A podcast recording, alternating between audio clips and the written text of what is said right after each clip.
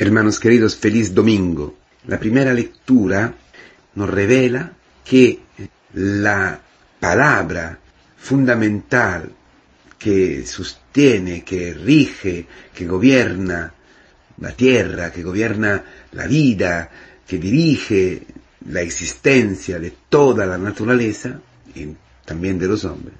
Lo que Dios manda, la forma de vivir, de existir, de pensar, de actuar, de mirar, de discernir, esta forma que está mandada, que está establecida por Dios, la forma natural y buena y santa y llena de, de paz, la forma auténtica, no hipócrita, la forma verdadera de vivir, de existir, de una hoja sobre un árbol como de tu vida, de mi vida, esta palabra con la cual Dios manda está muy cerca de ti, mucho más, está en ti, está en tus labios, está dentro de ti, está en tu corazón. La palabra de vida está en tu corazón. La palabra con la cual Dios ha creado el universo, la palabra creadora, está en tu corazón. Esta es la gran revelación de, esta, de este domingo. Y para revelar esto, Jesucristo nos ayuda con, la parábola del buen samaritano. Amarás tu Dios con toda tu mente, con todo tu corazón, con todas tus fuerzas, con todo ti mismo, con todo tu corazón, con todo ti mismo.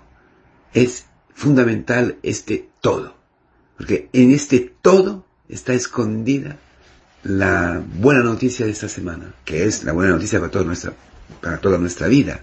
Hay una relación con Dios que solo puede ser dentro de un todo, dentro de algo que es totalizante, que lo abraza todo, que lo abarca todo. No se puede, no se pueden hacer componiendas con Dios, no se pueden poner en paréntesis pensamientos, decisiones, eh, nada. O es todo o es nada. Esto es fundamental, porque no se puede relacionarse con Dios quitando algo de esta relación. Un pensamiento, una hora, un divertimiento, no sé, un descanso, o no. Esta es la gran, el, gran, el gran sufrimiento eh, de esta generación y de todos nosotros. El divorcio entre fe y vida. Es decir, el divorcio que hay entre lo que es sagrado, religioso, en el sentido litúrgico, en el sentido eh, normal y corriente, de lo que pertenece a la liturgia, al momento de oración, y lo que es luego la vida diaria, lo que es un partido de fútbol, lo que es el trabajo, lo que es la relación con mi novia, lo que es la relación con, con un coche, con la comida, con el andar, con el sentarse, con el vestirse. No, es imposible. Esto causa una esquizofrenia que nos mata, que no nos deja tranquilos, que nos impide entrar en la paz, experimentar las primicias del reino de Dios por el cual hemos sido creados. E, empezar a vivirlo aquí para gozarlo eternamente. Obedecerás, obedecerás, te convertirás al Señor con todo tu corazón y con toda tu alma. Esta palabra, en la cual resuena el Shema, eh, no está lejana de ti, no está lejos de ti. Esto es fundamental, hermanos queridos. Es la única palabra que es adecuada, precisa para ti. Porque es la palabra que te ha creado. Porque Dios te ha creado con todo ti mismo, sí mismo. Dios te ha amado, te ama con todo ti mismo. Dios es todo para ti. Esto es para estremecer, para desmayar. Todo. Dios todo para ti. Dios todo para mí. Dios que me ama con todo sí mismo. Dios que lo hace todo para ti. Todo. Dios, el infinito. Dios que no se puede ni, ni imaginar. Dios es todo para ti. La palabra del Evangelio está diciendo eso. Por eso, ¿qué pregunta es? ¿Quién es mi prójimo? ¿Qué pregunta más loca, más tonta? Todo es tu próximo. Todo. Todas personas. Toda tu mujer es tu prójima. Todo tu marido es tu prójimo. ¿Por qué? Porque tu prójimo es todo Jesucristo, que es quiere decir es todo Dios. Dios se ha, hecho todo tu próximo. para amarte, para salvarte. Se ha hecho como tú, el infinito, el totalmente otro, el que no se puede imaginar, los tíos, se ha hecho hombre para ti, se ha hecho hombre para salvarte a ti, que eres este hombre destruido. Porque, ¿qué es ser destruido?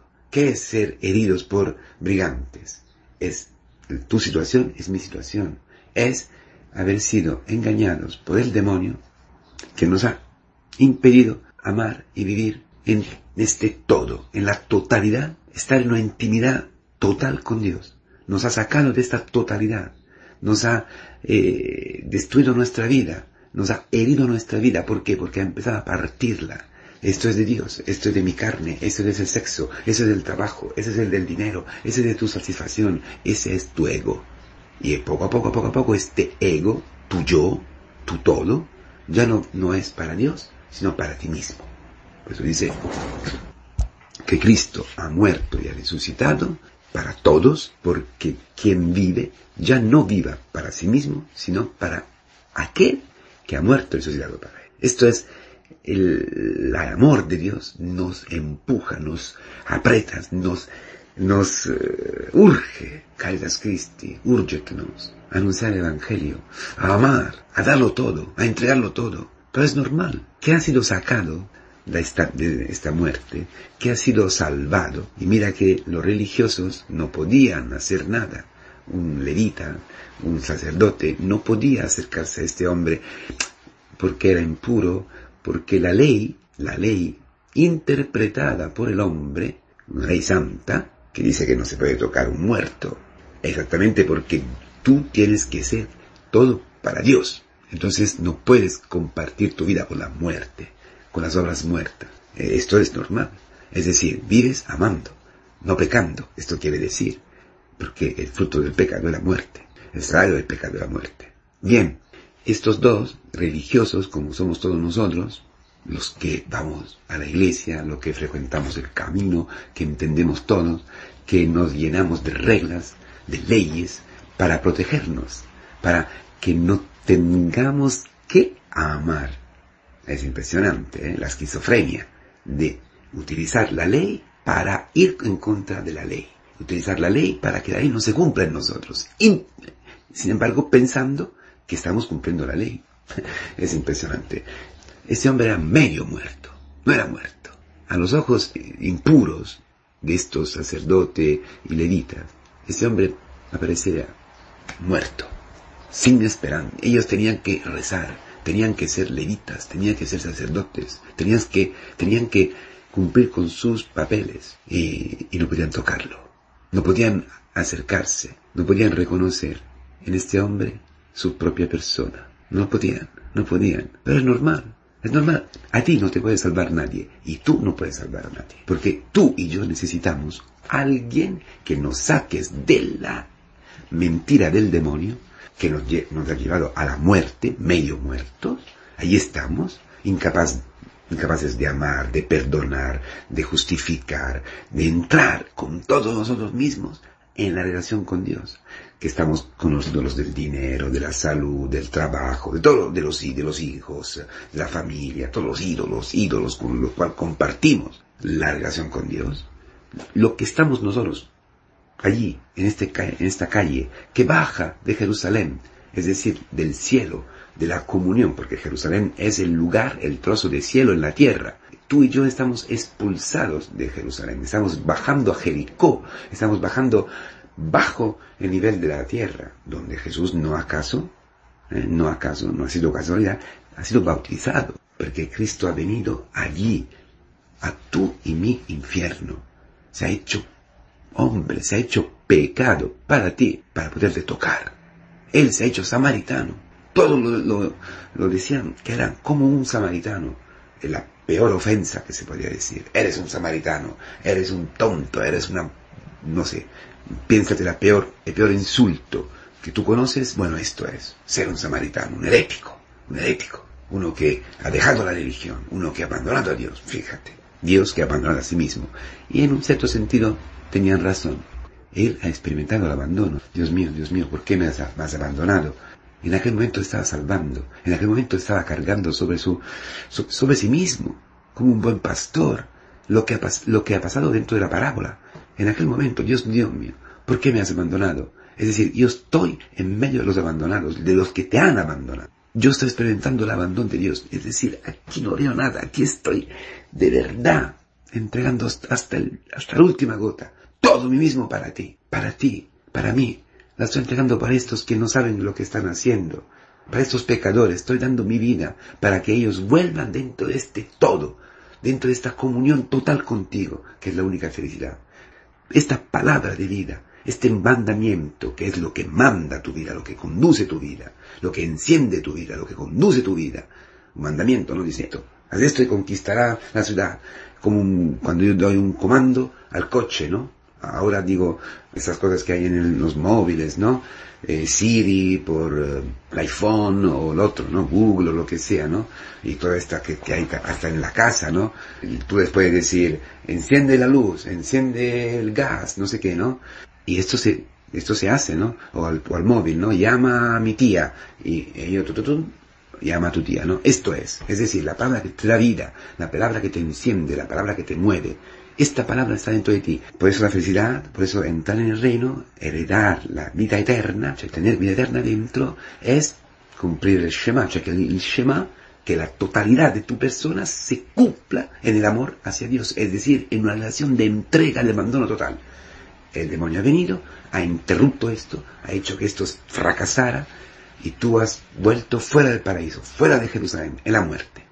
Cristo te ha venido a buscar. Dios se ha hecho carne y se ha hecho pecado, se ha hecho nada para que lo que dentro de ti estaba fuera de Dios, lo que de ti estaba lejos de Dios, lo que en ti había producido la mentira del demonio, para que este comando ya no sea dentro de ti, sino afuera, una cosa ajena, una cosa que tú no entiendes la voluntad de Dios, este comando que estaba en tu labio, que estaba en tu corazón, ya ha sido expulsado por la mentira del demonio, vuelva en ti, vuelva a ser en ti Cristo. La palabra, el mandamiento es Cristo, es Cristo la voluntad de Dios, cumplida en la carne, para ti, con un don, hoy. Hoy viene Cristo y te dice, pasa a ti, resucitado, ven conmigo, sal de aquí, sal de Egipto, sal de la descomunión y entra dentro de esta relación nueva, renovada, de plenitud, de totalidad con Dios. Todo, todo por Cristo. Todo en Cristo, todo con Cristo, todo inspirado por Él, todo mandado por Él, el que cumple dentro de ti la vida, la palabra que se hace carne en ti, entonces en tu corazón, en tus labios, en tu mente, en tus ojos, en tus manos, en tus fuerzas, la voluntad de Dios cumplida completamente. Esto es, va y cumple tú lo mismo. Tu prójimo es Cristo.